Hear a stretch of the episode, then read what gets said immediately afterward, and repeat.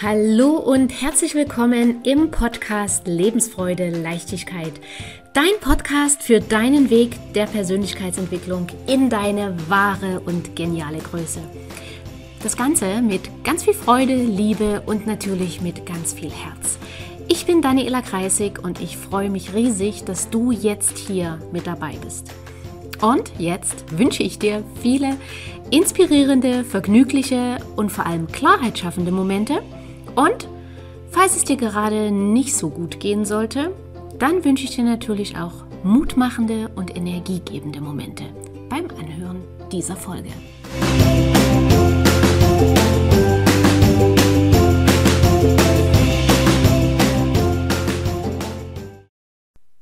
Beim Begriff Narzissmus denken die meisten an Größenwahn, Machtstreben und Arroganz.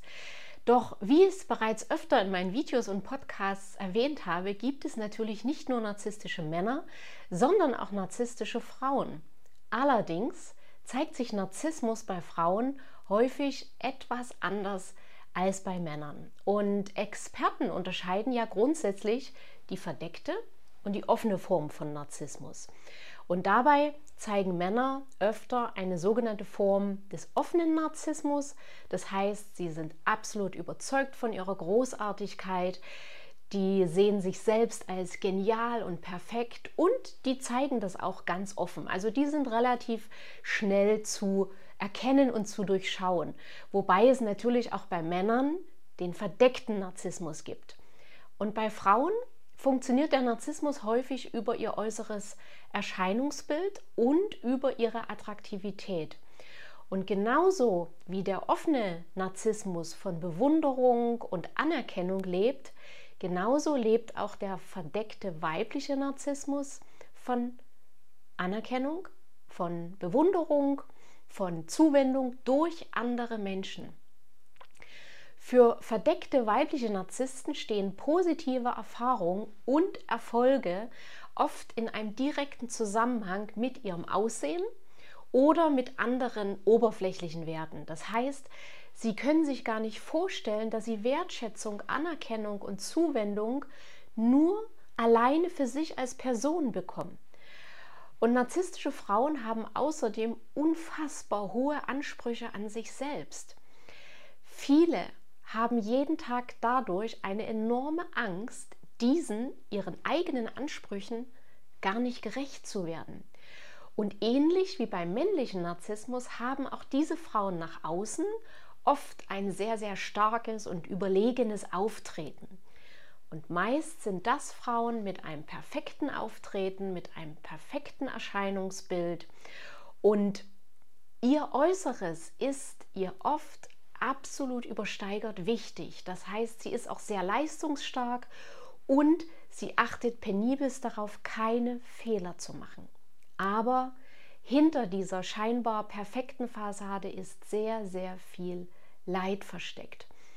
Und während auf das äußere Erscheinungsbild übertrieben viel Wert gelegt wird, werden eben im Gegenzug die eigenen Bedürfnisse und Gefühle ziemlich komplett vernachlässigt. Das heißt, das Selbstwertgefühl dieser Frauen ist hinter der perfekten Fassade sehr, sehr gering bzw. gar nicht da. Und auch hier ist wieder das Narzisstische, dass sie ständig Bewunderung, ständig Anerkennung, ständig Komplimente für ihr Aussehen, ihr Auftreten und ihre Leistung braucht. Aber es gibt noch eine zweite Form von verdeckten weiblichen Narzissmus und diese Frauen sind das genaue Gegenteil von den scheinbar starken und überlegen auftretenden Narzisstinnen. Weil diese Frauen mit verdecktem weiblichen Narzissmus, die geben sich nämlich häufig sehr schüchtern, sehr bescheiden, sehr zurückhaltend, sehr liebevoll, sehr aufopferungsvoll und sie werten sich häufig auch selbst ab.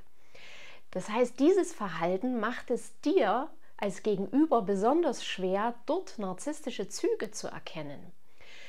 Die narzisstische Person begibt sich in eine Opferrolle, um Aufmerksamkeit und Zuwendung von den Menschen in ihrem Umfeld zu erhalten. Und vielleicht fragst du dich jetzt, Was soll daran narzisstisch sein?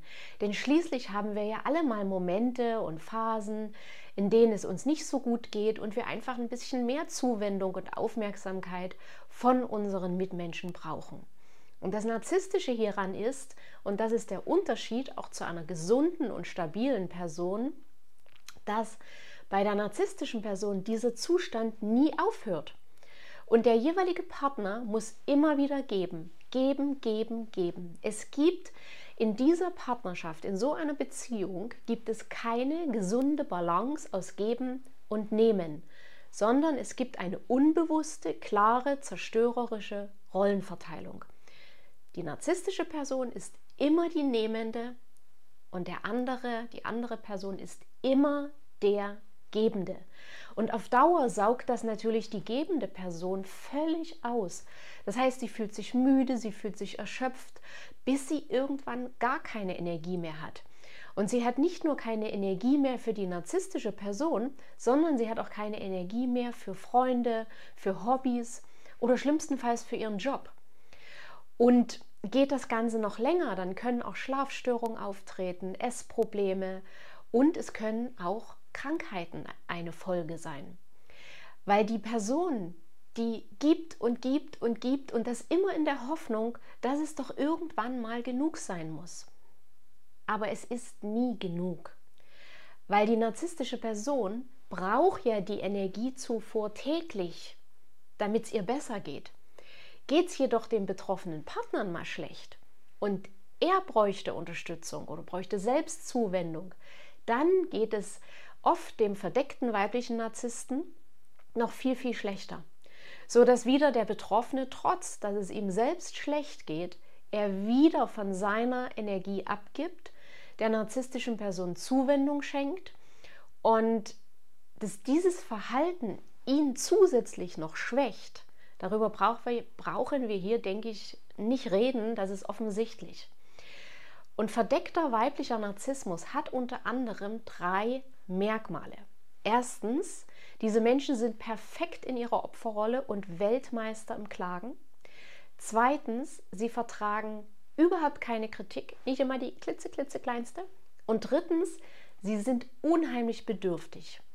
Und zuerstens und der Opferrolle. Menschen mit verdecktem weiblichen Narzissmus suchen immer und das ist typisch für Narzissten, die Schuld bei anderen.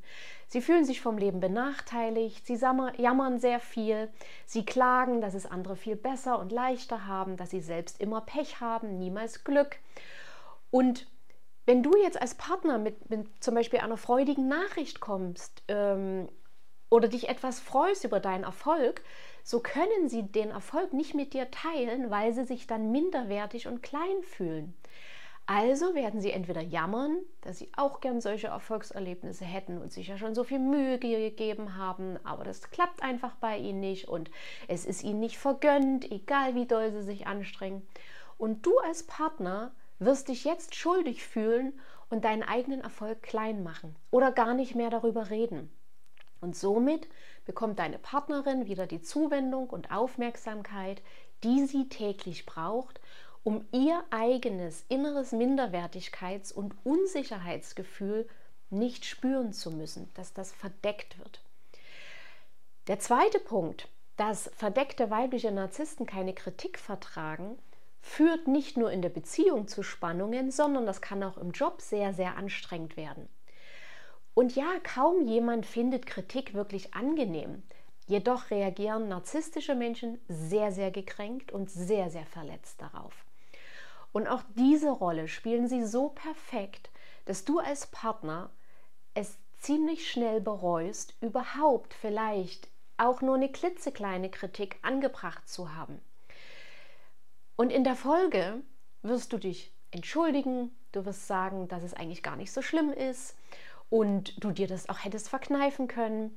Du wirst vielleicht mit Blumen oder anderen Aufmerksamkeiten versuchen, deinen schweren Fauxpas wieder gut zu machen, die Stimmung wiederherzustellen, die Harmonie wiederherzustellen.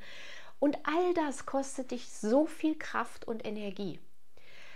Und eine Person mit einer stabilen Persönlichkeit würde sich die Kritik anhören, ihr könntet in Ruhe drüber reden und sie würde sich reflektieren und bestenfalls verändern. Aber eine narzisstische Person kann sich nicht reflektieren. Und übrigens wäre genau dieses Reflektieren die Voraussetzung dafür, dass einer narzisstischen Person geholfen werden kann.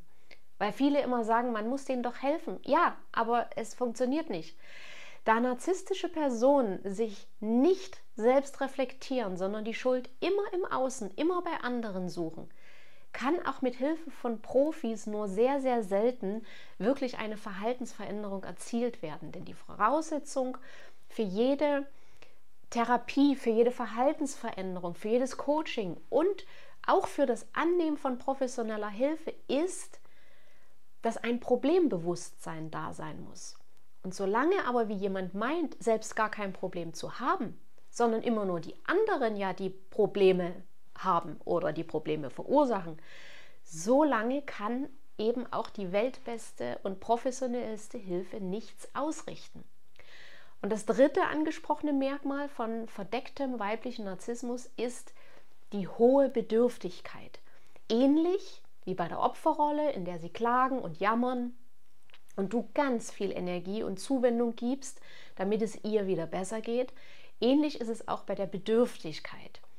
Und die Bedürftigkeit, die reicht hier von emotionalen Bedürfnissen in dem Sinne, dass sie von dir ganz, ganz viele Komplimente, ganz viel Lob braucht und du auch hier wieder, du erkennst das Muster langsam, du gibst und gibst und gibst, aber du bekommst nichts zurück. In einer gleichberechtigten Beziehung auf Augenhöhe gibt es eine gesunde Balance aus Geben und Nehmen. In einer narzisstischen Beziehung aber gibt es immer, wie ich es vorhin schon erwähnt habe, einen Geber und einen Nehmer. Und den Geber gibt es so lange, wie er Energie und Kraft hat, zu geben. Aber auf Dauer laugt das natürlich, dieses ständige Geben laugt den Geber aus. Und wie bereits erwähnt, fühlen sich Betroffene mit der Zeit immer müder, immer erschöpfter und irgendwann wirklich regelrecht ausgesaugt. Und neben den riesigen emotionalen Bedürfnissen von verdeckten weiblichen Narzissten gibt es natürlich auch noch große materielle Bedürfnisse. Und das reicht von, dass eben sie vielleicht zu wenig Schmuck hat, zu wenig Kleidung und anderen materiellen Dingen, die sie ständig zu wenig hat, obwohl wahrscheinlich die Schränke auseinanderplatzen. Und die Bedürftigkeit reicht über teure Urlaube, teure Restaurants, teure Autos. Wenn du betroffen bist, weißt du sicher sehr, sehr gut, wovon ich gerade spreche und du erkennst dich wahrscheinlich als ewiger Geber sehr gut darin wieder. Und übrigens besonders anziehend für verdeckte weibliche Narzissten sind Männer mit Helfersyndrom oder auch Rettersyndrom genannt. Das heißt, du fühlst dich sehr, sehr schnell verantwortlich dafür, dass es deiner Partnerin gut geht und du tust auch alles dafür. So wie sie klagt, so wie sie jammert, gibst du alles, um diesen Zustand zu ändern. Und dieses alles dafür tun, kann bis zur kompletten Selbstaufgabe führen. Und wenn ich von Männern mit Helfer- oder Rettersyndrom spreche, dann meine ich natürlich auch alle Betroffenen in gleichgeschlechtlichen Beziehungen, äh, die da drin sind und das Gleiche erleben. Okay, ich habe auch viele Männer in meinem Coaching, die ich schon beim Aufarbeiten begleitet habe. Und vielleicht hast du auch jetzt einiges wiedererkannt, was du selbst in vorherigen Beziehungen erlebt hast. Und vielleicht spürst du auch heute noch, dass dich das Erlebte noch immer emotional beschäftigt und Schrägstrich oder im Alltag bremst. Und vielleicht fällt es dir noch immer schwer, deine Meinung zu sagen oder du achtest noch immer zu wenig auf deine eigenen Bedürfnisse und gehst deshalb immer wieder über deine eigenen Grenzen hinaus. Und all das können Folgen einer narzisstischen Beziehung sein. Aber die gute Nachricht, die ich für dich habe, ist, dass du all das aufarbeiten und überwinden kannst. Und wenn du das Erlebte aufarbeitest, dann, dann kannst du wieder mit Lebensfreude, mit Leichtigkeit, mit Mut, mit neuer Energie dein Leben wieder nach deinen Wünschen gestalten. Ohne Aufarbeitung, und das sehe ich sehr oft bei Kunden, die der Meinung waren, das heilt die Zeit, völliger Quatsch. Ohne Aufarbeitung hängen wir jahrelang in den alten Mustern fest und kommen nur sehr schwer oder gar nicht heraus.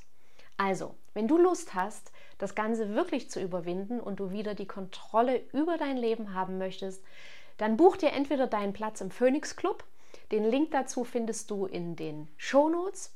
Oder wenn du lieber ein persönliches, individuelles 1 zu 1 Coaching mit mir haben möchtest, dann melde dich zu einem kostenlosen, zu einer kostenlosen Kennenlernsession per Zoom bei mir. Wir machen das alles online. Ich habe aus ganz Europa Kunden und den Link findest du ebenfalls in den Show Notes. Und jetzt hoffe ich, dass diese Folge dir einige neue Erkenntnisse gebracht hat. Und wenn ja, freue ich mich sehr über deinen Kommentar, dein Feedback, über ein Like.